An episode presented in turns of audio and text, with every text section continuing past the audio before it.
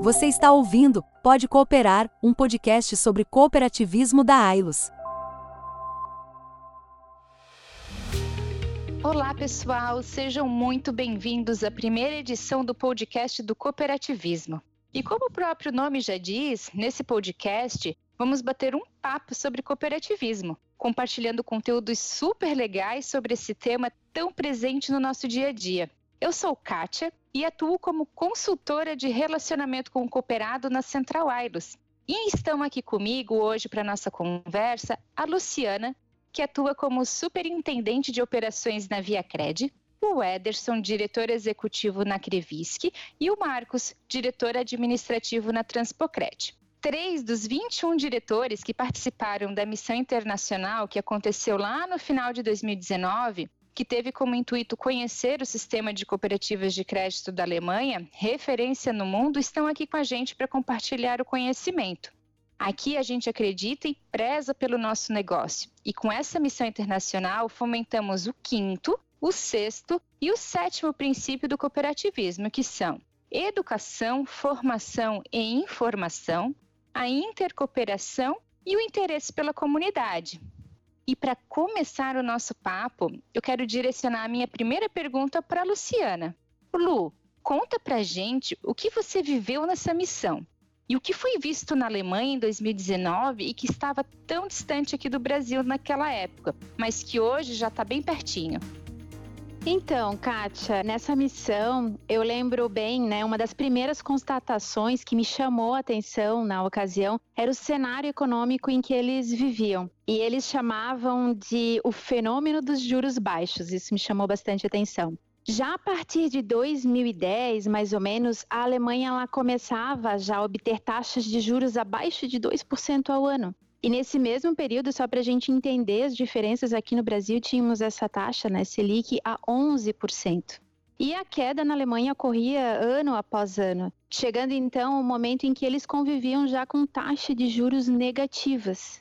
E quando estávamos lá, isso foi em 2019, né, por aqui a Selic era em torno de 6 a 6,5%, né, aproximadamente. Então nós mergulhamos em um cenário muito diferente do que tínhamos aqui.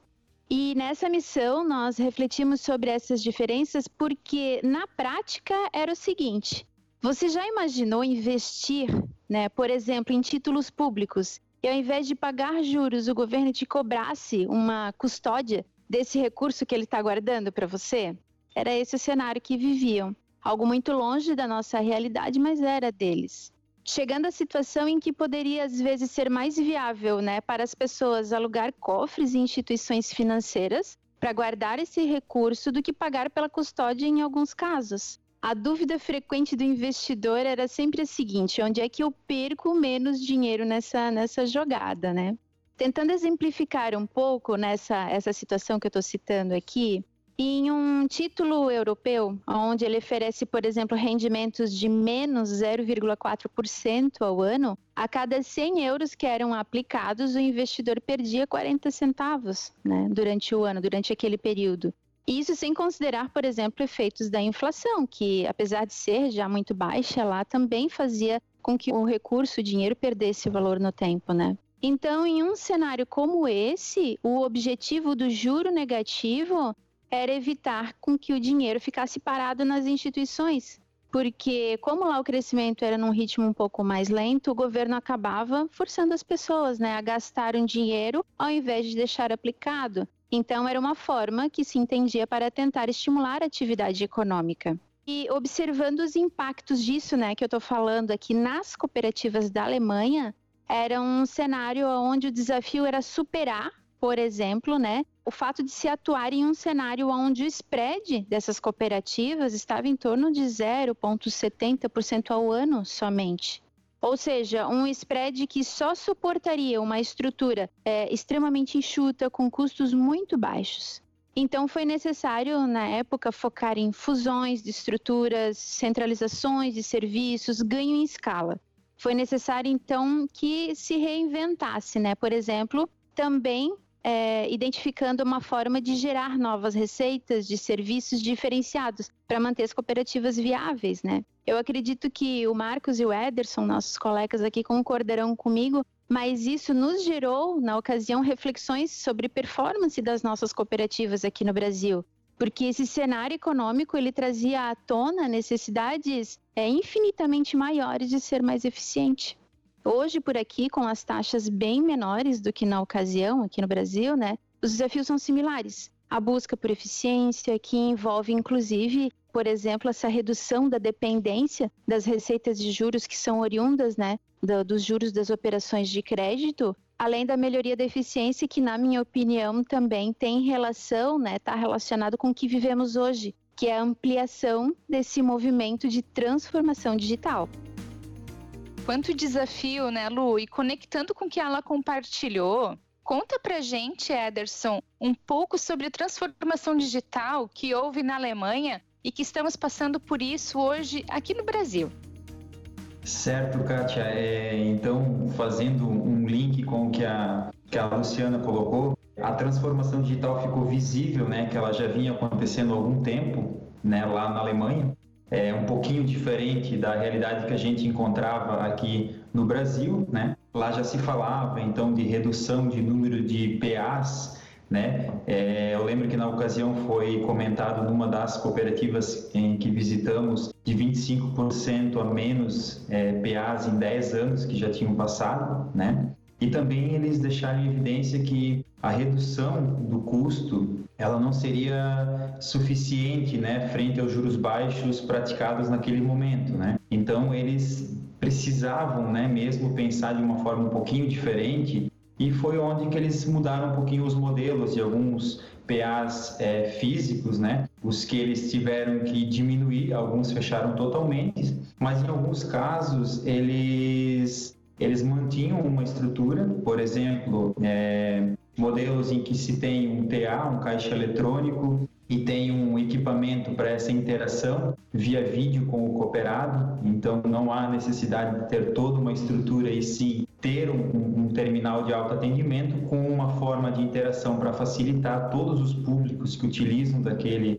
daquele equipamento, daquela estrutura que a cooperativa manteve, né? muito diferente de uma estrutura completa que inclusive no Brasil é a, a tradicional, né? Era tradicional, agora também estamos é, percebendo mudanças né, dentro das cooperativas do nosso sistema de modelos um pouquinho diferente e que ficam muito próximos daquilo que a gente viu na ocasião na Alemanha. A gente também viu que era sim uma necessidade, né, frente ao spread que, que a Luciana comentou, muito baixo, é, outras alternativas. Então lá eles já nos apresentaram na ocasião marketplace, né, algo que a gente também tem dentro do nosso sistema agora, mas na ocasião ainda não. É, eles já trabalhavam forte, né? principalmente é, levando dentro desse marketplace é, serviços de mão de obra, né? que lá era uma necessidade, é uma necessidade muito forte do cooperado e do cliente, né? porque lá também tem essa situação do cliente e do cooperado. Então eles já trabalhavam com essa frente que era o marketplace para ter algo a mais né, para os cooperados e assim ter ele mais fiel à cooperativa. É, também um ponto que chamou bastante atenção e foi muito curioso para todos, né? Eu acredito que o Marcos, a Luciana aqui pode é, concordar também, é que foi é, o fato da cooperativa é, comprar imóveis, né? Então trabalhar com imóveis, algo totalmente diferente da nossa realidade, né? é, em que a cooperativa é, compra alguns imóveis e, e os disponibiliza para locação, né? Então acaba gerando uma receita para a cooperativa é, e também tem o, o, vínculo, né? Porque existe uma obrigatoriedade, né? De abrir conta na cooperativa, né? Então o, a pessoa que está é, aquele, aquele imóvel, ele precisa abrir uma conta, se tornar um cooperado e assim acaba gerando um vínculo junto à cooperativa. É, e outras ações também que a gente percebeu é, que uma relação muito forte já com a transformação digital que a gente vem falando muito, é, a exemplo de é, criar em conjunto tanto cooperativas quanto bancos públicos e privados, eles traziam algumas tecnologias né, que eles pudessem compartilhar e assim reduzir consideravelmente o custo, né? E também outro ponto em destaque era o apoio do governo, né? Então o governo ele apoiou as cooperativas juntamente com esses bancos de trazer essa tecnologia e essa transformação digital toda que lá já vinha muito forte. Que legal, Ederson. E aí agora, Marcos, a gente tem visto um movimento muito forte nas últimas décadas para fortalecer ainda mais o cooperativismo em todo o mundo. Mas sabemos que ainda temos um longo caminho pela frente, não é mesmo? E o que você acha que nós aqui no Brasil podemos aprender com a Alemanha para ampliar a presença das cooperativas no nosso país? Bem, Kátia, de fato aí temos alguns aprendizados, né? A Luciana, o Ederson comentaram algumas coisas que, trazendo para o nosso cenário, o cenário que eles têm e que tinham na época é muito parecido, né? A questão da taxa de juros muito baixa, redução de spread, a concorrência, né? A transformação digital que o Ederson comentou também. E, e, é importante comentar aí uma coisa que também, eh, olhando para o cenário deles ao longo da história, é interessante perceber que as fusões, a Luciana comentou, foi um processo muito forte, né, que foi acontecendo ao longo dos anos dentro do cooperativismo da Alemanha. Mas hoje, dados atuais que nós tínhamos lá, a gente tem aí o cooperativismo representando em torno de 25% do volume bancário e 31% do volume bancário está também em caixas municipais, entidades menores, regionais. É, somando isso, nós temos aí um, um volume de recursos nestas entidades regionais, cooperativas e caixas municipais de 61%. Em uma das oportunidades, de, em um dos treinamentos que nós tivemos lá, eu lembro que um dos consultores comentou que a atuação de forma regional para eles era elementar, era básico. Só que as fusões, da forma como aconteceram, elas tiraram um pouco dessa força regional, desconectaram um pouco a essência das cooperativas com algumas comunidades. Então, esse é um fator de aprendizado que eu trago, que é o primeiro, de que nós também temos um processo de fusões incorporações no cooperativismo, mas que a gente observe muito bem isso, essa busca da eficiência, que ela resguarde e preserve essa proximidade com o público, que foi algo que para eles acabou afetando. Claro que essa, essas fusões elas tiveram um aspecto muito positivo no sentido da eficiência, que também foi comentado. Eles têm uma estrutura hoje toda centralizada, tem um único banco cooperativo, eles têm toda uma tecnologia, estrutura de back-office toda única para todos os sistemas de crédito cooperativos. Então, esse eu acho que é um outro aprendizado que a gente tem e que nós podemos perseguir na medida que, se nós tivéssemos uma estrutura única para todos os sistemas cooperativos de crédito no Brasil, certamente teríamos um ganho de escala e uma eficiência muito melhor, permitindo inclusive que a gente não foque só no processo de incorporação e fusão, que tem esse risco da perda da essência, da proximidade, fizéssemos esse tema de casa, né, no aspecto até da intercooperação, de podermos avançar nisso para ganhar escala, eficiência e reforçar nossa solidez nesse aspecto. É, um outro ponto que nos traz uma inspiração, inclusive, é a forma como eles tiveram essa gestão, essa estrutura e esse modelo de negócio que, em termos de solidez, coloca o cooperativismo da Alemanha lá em uma classificação é, muito boa na, em agências de rating, né? É, com um nível de grau de investimento muito elevado, para você ter uma ideia, por exemplo, o cooperativismo lá ele está na classificação da Standard Poor's dois níveis acima do Santander e que o Santander tem um ótimo nível de classificação de investimento. É, o cooperativismo está no topo dentro dessas instituições da Standard Poor's, por exemplo. Então essa essa condição ao longo do tempo gerou pontos positivos, negativos, mas uma solidez muito grande, uma eficiência muito grande, mas um pouco de perda dessa essência, dessa proximidade regional que para nós fica como aprendizado. Nós continuarmos avançando na busca de eficiência, mas não focando só nela, porque é importante lembrar que quando a gente fala em eficiência, ela, ela mede essa questão do quanto a gente tem de custo para a receita que gera, mas se nós não expandirmos, a gente pode sim ficar muito bem no indicador de eficiência, mas não, não nos aproximamos e não, não crescemos como nós precisamos também para ganhar mais escala. Então tem que ter um equilíbrio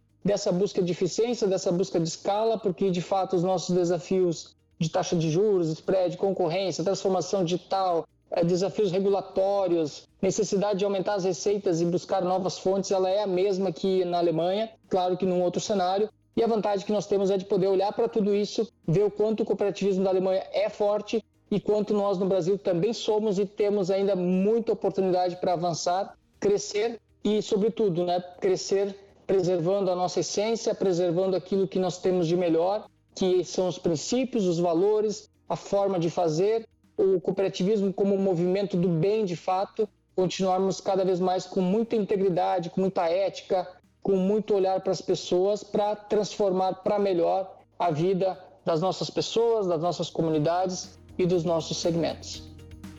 Então, pessoal, o papo está muito bom, mas chegou a hora de finalizarmos a nossa conversa, né? Eu agradeço a presença de todos e foi muito bom poder ouvir um pouquinho das vivências de cada um de vocês. Eu espero que os nossos ouvintes tenham gostado e que nos acompanhem nos próximos episódios. Além desse podcast, você também pode conferir outras séries produzidas aqui pela gente no Pode Fazer Acontecer. Até mais!